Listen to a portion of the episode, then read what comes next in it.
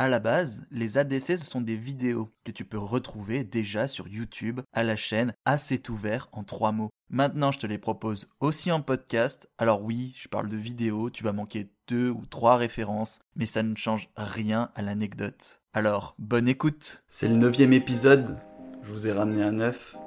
Alors pas un œuf le chiffre, un œuf de poule, je le dis parce qu'il faut faire l'audio description maintenant pour ceux qui écoutent en podcast. Oui, il y en a qui écoutent en podcast maintenant. Bienvenue pour ce neuvième épisode des ADC, les anecdotes du coche. Aujourd'hui je vous parle de la période de ma vie où j'ai mangé le plus de pizza.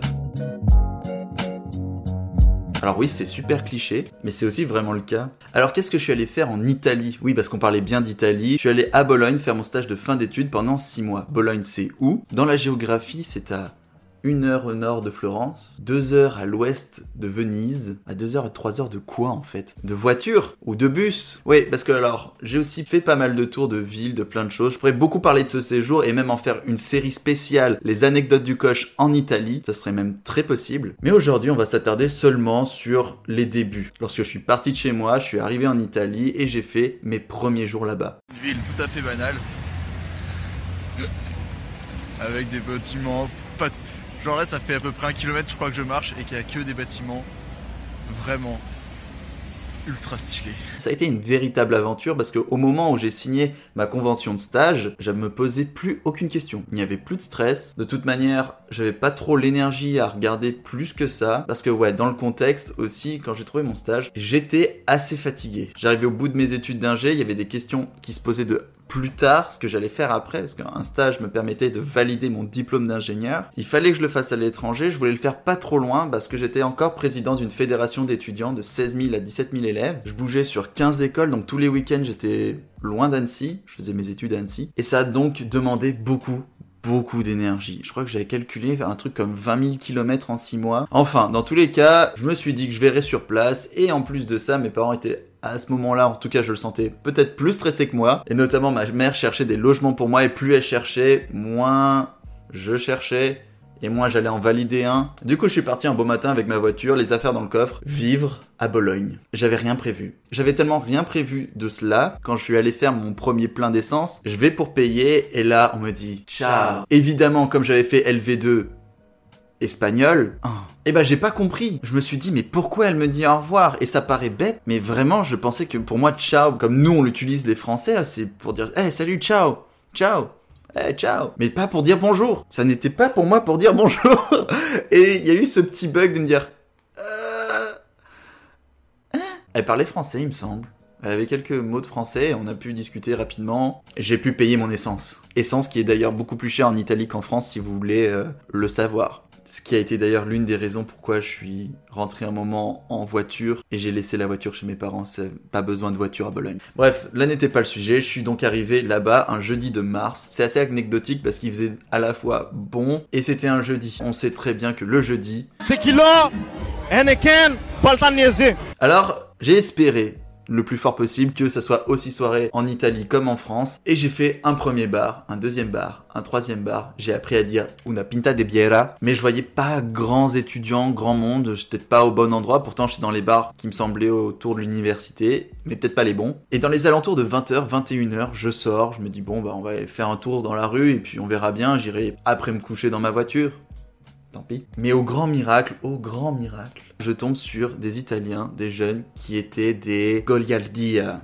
Évidemment, si vous me voyez avec ce chapeau qui est une feluca et que vous connaissez ça parce que vous êtes par exemple faluchard en France, eh bien je me suis retrouvé dans une troupe de joyeux lurons qui aimaient faire la fête, jouer et boire de l'alcool. Attention à boire avec modération évidemment, mais ça aide, ça aide d'avoir ce côté-là un petit peu folklorique, un petit peu enjoué, on parle avec tout le monde, plus euh, j'étais français, ils se sont dit "Ah, mais c'est trop bien, euh, suis-nous, ça va être super." Et vraiment, grâce à cette soirée-là, je me suis fait de super amis. Attention, attention. Ah. Faut prendre la position. Ah, ça prend pas de photo, ça filme. Ah. It's a movie. Ah, it's a movie. Oh, no, oh no. Oh, you fooled us. C'était trop cool. À la fin de la soirée, j'étais il francese protetto della ballade loca. Le français protégé de l'ordre de loi. Waouh, c'est classe. Trop la classe. Ils m'ont donc ramené très joyeux jusqu'à ma voiture que je n'ai évidemment pas conduit à ce moment-là, mais qui était pour moi bien garée et mon chez moi. J'ai tranquillement dormi et j'ai rencontré le lendemain d'ailleurs mon tuteur de stage en fin de matinée. En fin de matinée. Après cela, j'avais toujours pas de logement, alors euh, bah, j'avais le temps et je me suis dit, mais tiens, il y a l'air d'avoir des montagnes un peu autour dans Bologne, je le voyais sur Google Maps. J'ai pris donc la décision de prendre ma voiture, et d'aller me balader dans les montagnes parce que oui, j'aime les montagnes. Je m'apprête à m'apprêter à rentrer dans mon lit, dans ma maison. Wow, confort maximal. Oh, on en relève les chaussures avant d'entrer. Excusez-moi, monsieur. Parce que sinon, après, ça fait du bouffe partout. Hein. Voilà, monsieur, j'ai enlevé mes chaussures. On les laisse à l'entrée. D'accord. Et hop, on peut fermer la maison. Je me suis fait des balades, j'ai campé, j'ai pris le temps et de toute manière, j'allais revenir sur Bologne le samedi puisque c'était la Saint-Patrick. Ah, j'avais tout pour faire la fête et rencontrer du monde. Tous les astres étaient alignés. Pendant la Saint-Patrick, j'ai encore rencontré du monde, j'ai encore fait la fête, je me suis éclaté. Et là, il y a une anecdote aussi à, noter, c'est que j'avais commencé ma recherche de logement. Et dans ma recherche de logement, il y en avait un qui m'avait tout de suite répondu, le premier que j'ai appelé, qui m'a répondu que, avec qui je pouvais parler en anglais. Parfait. Et il faut savoir que j'ai eu beaucoup de chance. Parce que comme les Français, les Italiens ne sont pas forcément amis avec l'anglais. Et moi, je parlais pas un mot d'italien, donc je tombe sur quelqu'un qui effectivement parlait couramment anglais. Tant mieux. Il me suggère de passer à l'appartement, et là, je vois l'appartement, je me dis. Ah, oh, oh, oh, ah, ok. C'était un peu totalement rénovation dans un quartier au nord de Bologne, spécial.